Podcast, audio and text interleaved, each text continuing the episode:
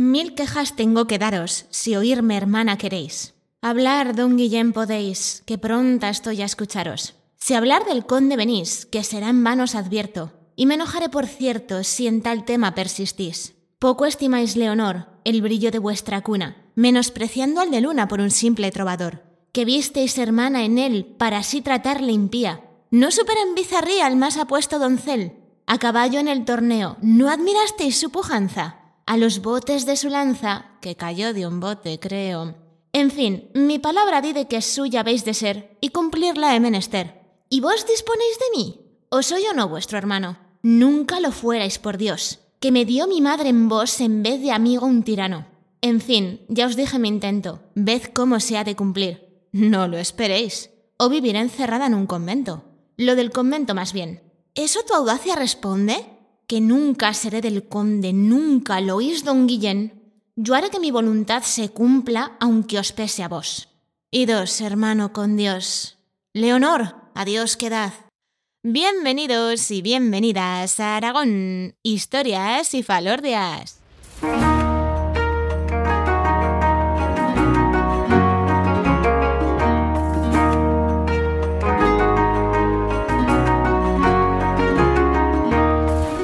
Hola viajeros y viajeras, os habla como siempre María Argota, historiadora y divulgadora cultural. A ver que febrero ya está aquí. ¿Y eso pues qué quiere decir? Básicamente que nos vamos a salir de lo que es la línea normal del podcast porque los episodios de este mes van a ser temáticos. Y a ver, estando en febrero, que si San Valentín, que si las bodas de Isabel en Teruel, pues ya os podéis imaginar que lo que vamos a hacer es hablar de amor. Y para empezar, vamos con un dramón zaragozano que acabó cambiando la historia del teatro español y ojo, que también cambió la de la música universal.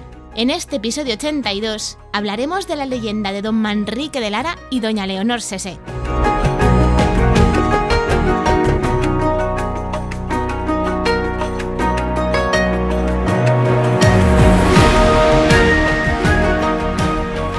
Pues eso, enero ha pasado volando, ya estamos en febrero y como os comenté en el último capítulo, pues adelanté el episodio sobre la Feria de la Candelera de Barbastro, que se celebra el día 2 de febrero, porque este mes pues le quiero dar espacio a historias que de una manera o de otra pues tienen que ver con el amor.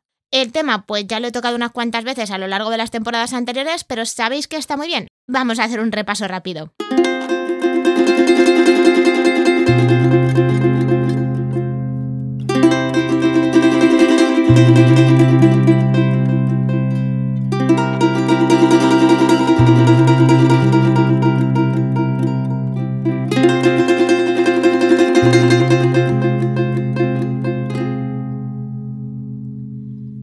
Bueno, recapitulando y sin hacer mucho spoiler. En la primera temporada, en el capítulo 6, os hablé de la leyenda de las Torres Mudéjares de Teruel. En el capítulo 7, que es el que iba del patio de la infanta, dediqué una parte a hablar de la historia de amor por la que se construyó. Y en el episodio 17 empezamos con lo que me mola llamar a mí la saga de los amantes y en ese me centré sobre todo en hablaros de su leyenda.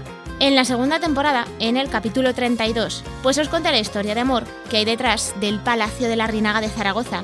En el episodio 34 hablamos de Zaida y Hernando, que son otros amantes turolenses, en este caso estos son de Cella, y en el capítulo 38 pues continúa la saga de los amantes hablando de la vida que han llevado sus momias.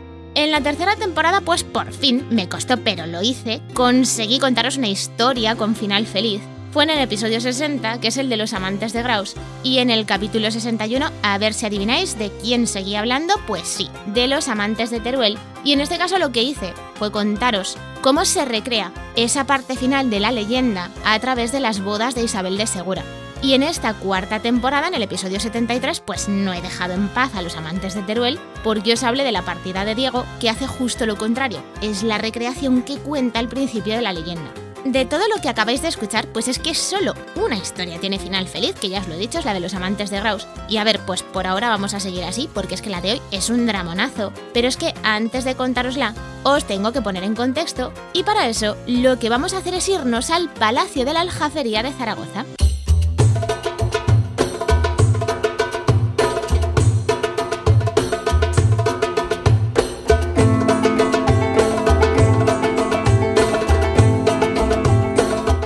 La Aljafería es el palacio islámico más al norte de todo el mundo y además uno de los poquicos ejemplos que nos quedan en la península ibérica del arte de la época de los reinos de taifas, vamos, que es que la Aljafería está en el top 10 de monumentos hispano-musulmanes. La parte más antigua que se conserva son los pisos inferiores de lo que llaman así de una manera muy poética la Torre del Trovador, que al final va a acabar formando parte del palacio que van a levantar fuera de las murallas los Banu que eran los reyes de la taifa de Saracusta, y que se van a inspirar para construirlo en los palacios omeyas del siglo VIII que existían en el desierto.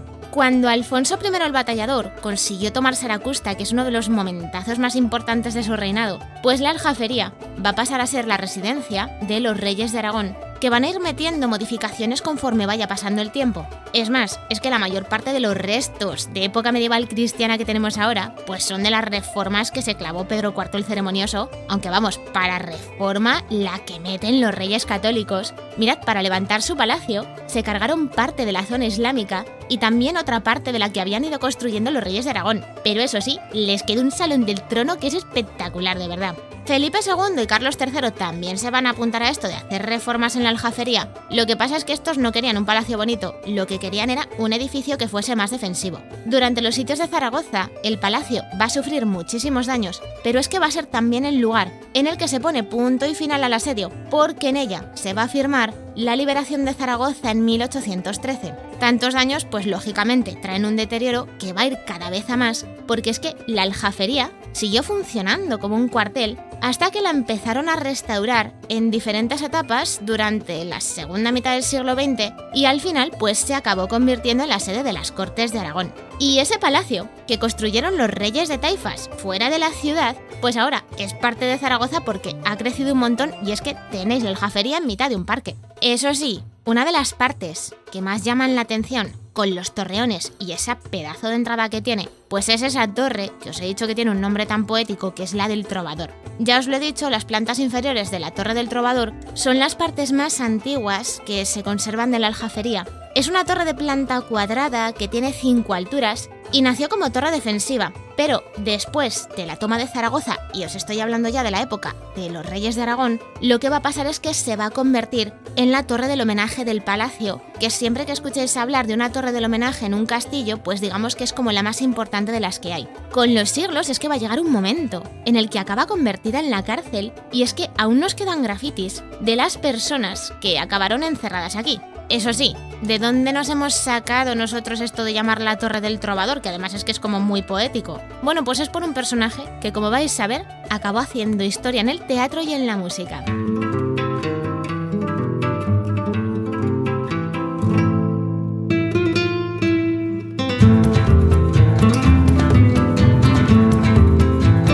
Esta leyenda empieza con Lope Artal de Azlor, que era un noble que tenía muchos castillos y muchas tierras en la zona del Castellar y que mandó quemar viva a una gitana que se llamaba Estrella, a la que estaba acusando de que le había echado mal de ojo a su primogénito. Azucena, que era la hija de aquella gitana, va a pedir clemencia para su madre. Lo que pasa es que Lope Artal de Azlor va a pasar de ella, no la va a escuchar y la acabará quemando igual. Así que Azucena va a jurar venganza y empezará a buscar una manera de devolverle el mismo dolor que ella había sufrido. Azucena se va a colar en el castillo de Lope y va a raptar a ese primogénito del que tanto hablaba y al que tanto quería, con idea de quemarlo vivo en la misma hoguera en la que quemaron a su madre. Pero es que estaba tan alterada y tan perturbadísima la mujer que en lugar de echar al hijo de Lope, pues acabó echando a su propio bebé. Pero es que mirad, en medio de toda esta desgracia, consigue darle la vuelta al plan de venganza y lo que hará es criar al hijo de Lope como si fuera su propio hijo. Y así es como pensando que era hijo de la gitana Azucena, va a crecer Manrique de Lara. Bueno, así y también odiando a muerte a la familia Artal.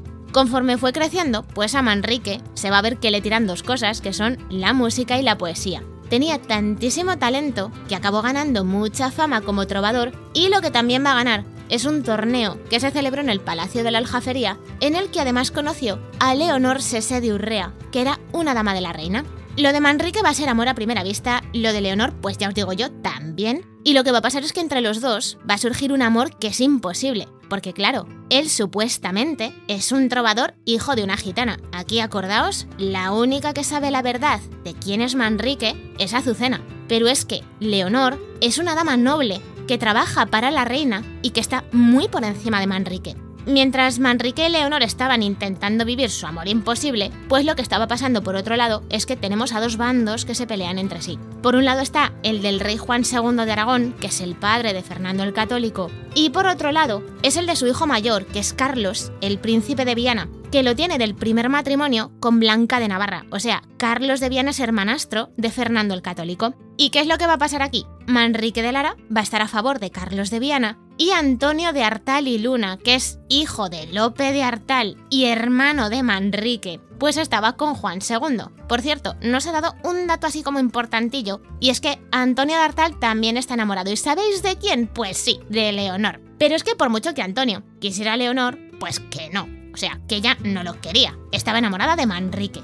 Y aquí es donde va a entrar otro personaje que nos va a complicar todavía más la historia, que es Guillén Sese de Urrea, que era hermano de Leonor y, sorpresa, amigo de Antonio de Artal. La idea de que su hermana estuviese enamorada de un trovador, que encima lo había criado una gitana, pues como que no le cabía en la cabeza, y como vio que por las buenas no iba a conseguir nada, pues intentó impedir la relación entre Manrique y Leonor encerrándola a ella en un convento.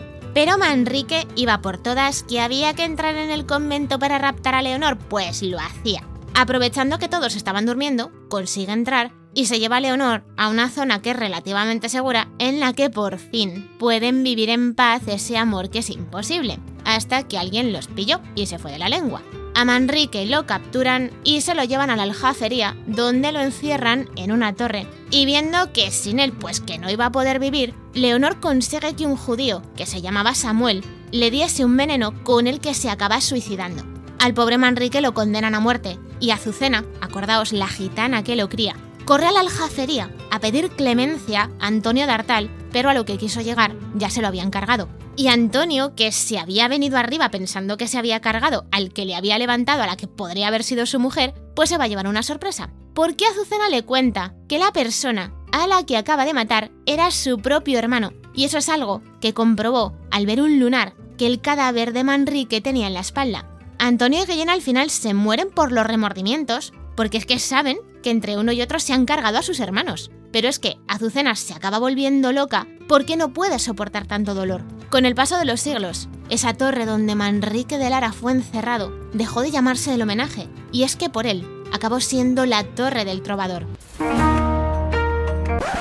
Un momento, un momento, un momento. ¿Seguro que a nadie, pero a nadie les suena esta historia?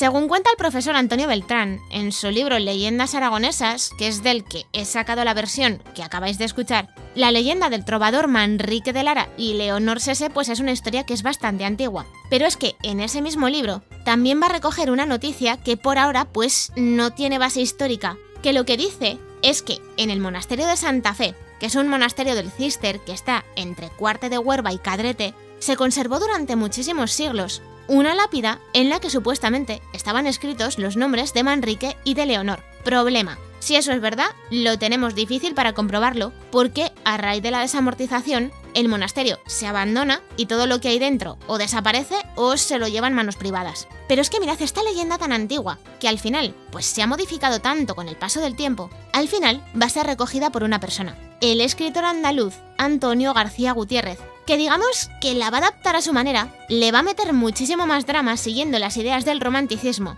y así escribirá El Trovador, que resulta que se va a convertir en el drama más aplaudido del teatro español en todo el siglo XIX. El Trovador va a acabar llegando a manos del poeta italiano Salvatore Camarano, que basándose en lo que había escrito Antonio García Gutiérrez, pues va a empezar un libreto para ópera, que el pobre pues no va a llegar a terminar porque se muere antes de hacerlo, Así que lo va a completar Leone Emanuele Bardare, que va a hacer una serie de cambios que le pide el compositor, que se está encargando de ponerle la música al libreto. ¿Sabéis por qué igual os suena así un poquillo esta historia que está ambientada en la aljafería? Pues porque gracias a ella existe Il Trovatore, que es una de las óperas más famosas de Giuseppe Verdi.